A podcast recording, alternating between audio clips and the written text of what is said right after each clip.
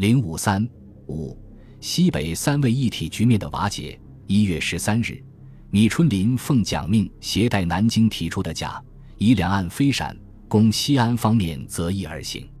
甲以两岸的内容是：甲岸，东北军移驻甘肃和陕西滨州以西的西兰公路上，十七路军驻京渭河以北地区，红军乃返陕北，中央军进驻西安，在沿陇海路潼关至咸阳段驻十二个团。陕西省政府主席仍为十七路军方面的人充任。一案，东北军移驻安徽和淮河流域，十七路军移驻甘肃，红军仍返陕北，中央军进驻西安和关中地区。安徽省主席可为东北军方面的人充任，陕西省政府主席可为十七路军方面的人充任。刚从南京被移往奉化西口扣押的张学良，也托米春林捎信给杨虎城和各将领，盼他们速即商讨下最后果断。如认为此二案之一案无问题，那是更好，盼即刻表示受命。显然，甲案虽也使中央军入陕进驻陇海路沿线，顾祝同掌西北军事大权，但东北军、十七路军和红军驻地接近。有利于维持三位一体局面。张清相接受假案不无道理，可是西安方面认为，当时最迫切的问题是争取张学良迅速返回西安。这个问题不解决，其他问题无从谈起。杨虎城和东北军方面决定派李志刚和鲍文岳随同米春林一起飞往南京，要求蒋早日释张返陕。李志刚等十六日到南京。十七日转赴奉化见蒋，转达西安方面的意见。蒋不允，说张自己不愿回去，愿跟他学修养、读书，你们不要强迫他回去。蒋要求西安方面服从命令，在甲乙两案中择一而行。李志刚十八日离奉化时，蒋把一封亲笔信让他代交杨虎城，嘱其返陕后向杨等转达他的话，要杨立刻拆除华阴。划线一带防线，让顾祝同进驻西安。李志刚等带着蒋、张的信，一月二十日飞返西安。张给杨和东北军将领的信表示，断不可以他个人的出处作为解决当前问题的焦点，强调目下最要者是接受鲍文岳上次带去的假象办法，以免夜长梦多或者违反我等救国不祸国之初衷。西安方面仍坚持要求蒋必须先把张学良放回来，否则不能接受南京提出的任何方案，并谴责蒋在给杨虎城的信中企图分化东北军与十七路军的关系。杨又派李志刚第二次去南京奉化，李在南京会见于右任、冯玉祥、何应钦、陈立夫等，均不得要领。一月二十三日，李到西口。向蒋详细报告杨虎城等人的态度与要求，遭到蒋的拒绝。蒋向李志刚宣布，今后西安方面可派代表到潼关与顾祝同谈判，不要再来南京奉化了。从一月二十四日起，双方在潼关就西安方面接受甲案的有关问题进行谈判。西安派出的代表先是米春林、谢科，后增加李志刚。南京方面的代表是顾祝同。在谈判中，围绕东北军在西兰公路咸阳至滨州段驻防是一个军还是四个团，十七路军在西安附近是否驻防两个旅，特别是张学良出处复权是在两军移动前还是移动完毕后，第三者移动时是补助五十万还是三十万，双方讨价还价，至一月底，双方达成协议，且按此协议，东北军已开始从前线撤军。张学良被扣后，东北军内群龙无首，以于学忠、王以哲等为首的老派和以应德田、孙明九等为首的少壮派围绕营救张学良的分歧和矛盾日益尖锐，愈演愈烈。少壮派坚持蒋不放张反陕，就不惜与南京决一死战；老派反对打仗，主张通过谈判救张。十七路军内部也有类似情况。杨虎城本人基本上主和，有时亦摇摆不定。随着西安与南京间和平谈判的进展，东北军少壮派的主战活动日趋嚣张。一月二十日左右，他们发起请战签名活动，鼓吹为旧章不惜与南京作战。一月二十七日晚，少壮派头目英德田、孙明九、苗建秋等向周恩来请愿，要求中共支持他们的主战主张，声言中共如不同意他们的主战，将不惜先与中共决裂。一月三十日下午，周恩来、叶剑英驱车到云阳镇红军前线总部，与在这里的张闻天、博古、彭德怀、任弼时。王稼祥等中共中央负责人研究西安的核战形势，大家认为，从全局看，西安应该接受甲案，实现和平。在接受甲案后，南京如果继续进攻，我方则实现自卫战。可是这个主张不能为东北军十七路军接受。现在只有两种选择：或者友军打我们不参加，同友军完全处于对立地位，使友军变为敌军。或者同他们一同打，在打的过程中仍同南京谈判和平。如打得好，和平仍然有望；如打败，则是友军从实际经验中相信我们的和平主张，在更不利条件下实现和平。但不论打与不打，为和平奋斗的基本方针仍不变。会议决定，只要东北军、十七路军两方面朋友团结一致，意见一致。红军可以暂时保留原来的和平主张，而支持他们的主张，跟他们一起同中央军作战。周恩来、张闻天等于三十日二十二时将云阳会议决定电告延安请示。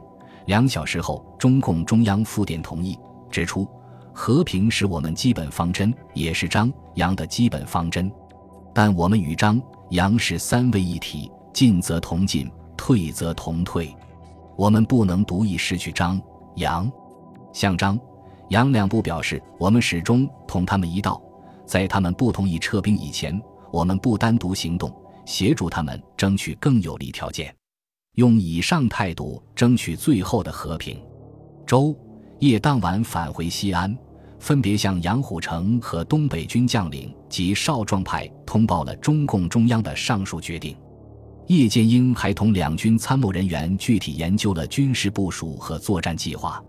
此前，一月二十九日，东北军在渭南召开军官会议，四十余人参加。王以哲因并未出席，委托董英斌代为主持。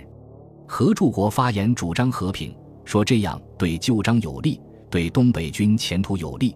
应德田在会上做长篇发言，坚决反对和平，坚持张不回来，绝不撤兵。会议决定，在张未回来前，中央军如进逼，则不惜一战。与会者都在此决定上签了名。王以哲、何柱国等不愿执行渭南决定，又无法说服少壮派。三十一日派飞机去兰州接来了于学忠，因于是张林走时指定的指挥东北军的代理人。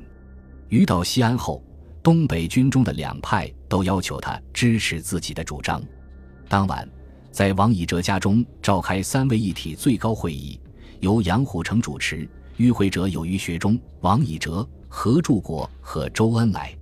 于学忠发言时支持王何的意见，主张先撤兵，慢慢再营救张副司令回来。王以哲、何柱国同意于的意见。杨虎城说，十七路军在捉蒋、放蒋、送蒋及放走南京飞机等问题上，都和东北军采取一致行动。现在仍愿与东北军一致行动。周恩来说：“我们原来就主张先撤兵，再设法救张。可是你们两方面有些人主张不撤兵，先救张回来。为了三方面团结，我们改变了自己的主张。现在你们既然一致主张先撤兵，再设法救张，我们当然同意。”三位一体最高会议作出决定后，大多数原来主战的军官都服从了这个决定，但应德田。孙明九等少数人仍坚持主战立场。二月二日上午，派卫队团连长于文俊率部冲入王宅，杀害了卧病在床的王以哲，同时派人前去杀害何柱国未果。他们认为王和二人不忠于副司令，出卖副司令。他们想杀掉王和后，拥护于学中来执行渭南会议决议。二二事件引发了东北军的分裂和内讧。二月二日下午，杨虎城、于学忠签发不撤兵命令。渭南前线的东北军指挥官刘多全、廖邓流拒绝执行，三日晨，他们自动撤出渭南前线，北渡渭河，到达高陵，为中央军进入西安敞开大门。刘多全的一部兵力还奉命调转枪口，开到临潼，威逼西安，声言为王以哲报仇。此时，应德田、孙明九、苗建秋等不知所措。周恩来严厉批评了他们的错误，同时为避免事态扩大，以利于团结抗日。二月四日，派人将英、孙、苗三人送往三原红军总部。与此同时，杨虎城用武力迫使孙明九控制下的东北军卫队团撤出西安，东北军内一场大规模的互相残杀才得以避免。英德田等出走后，刘多全派人将于文俊杀害。祭奠王以哲，对东北军联共抗日做出过重大贡献。根本未参与二二事件的高福源也被刘多全下令枪杀。周恩来得知王以哲遇害消息，立刻协同叶剑英赶到王宅吊唁。二月四日，毛泽东、朱德等中共中央负责人电唁王以哲家属，称赞王将军努力于抗日民族统一战线，不但国家民族之干城。以爱国人民之领袖，对他因主持和平、力求统一团结，乃见鳄鱼不顾大局之分子，据以身训，表示痛悼，表明中共对少壮派英德田、孙明九等人破坏团结、危害和平行径表示愤慨，揭穿了敌人散布的中共支持少壮派破坏和平的谎言。二二事件还是东北军放弃甲案，接受乙案，全体东开。导致三位一体瓦解。王以哲被害后，东北军中的一些高级将领对中共和杨虎城产生误会，他们在高陵会议上决定放弃原来已决定接受的甲案，改为接受乙案。东北军东调豫皖地区，周恩来力劝东北军接受甲案，留在陕甘与红军、十七路军靠拢，保持三位一体局面，以便日后共同东出抗日。但这一建议未被他们接受。东北军接受乙案后，各路中央军向西安进逼。二月八日，宋希濂指挥的中央军第三十六师首先进入西安。第二天，顾祝同进入西安。此前，杨虎城已离开西安，前往三原。顾进入西安后，根据蒋介石旨意，派代表前往三原，邀请杨虎城回城履行绥靖主任职务。杨二月十四日离开三原，返回西安。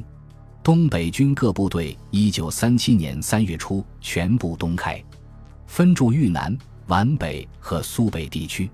他们驻地分散，互不同属。不久接受南京改编，被缩编为四个军，分别由于学忠、廖邓刘、刘多全、吴克仁任军长。十七路军也被南京改编，除头奖的冯钦哉师和另外两团外。其余部队被编为第三十八军，由孙蔚如任军长。蒋认为如杨仍留国内，对西北军的整编预计将增加不少的困难，因此力主送杨出国。一九三七年三月二十九日，蒋当面逼杨辞职出洋，杨被迫于四月二十七日提出辞呈，四月三十日获准，六月二十九日出国考察。抗战爆发后。杨满怀抗日报国激情返国，刚踏上国土即遭逮捕，长期被关押。一九四九年，蒋介石逃离大陆前夕，下令将杨虎城杀害于重庆。本集播放完毕，感谢您的收听，喜欢请订阅加关注，主页有更多精彩内容。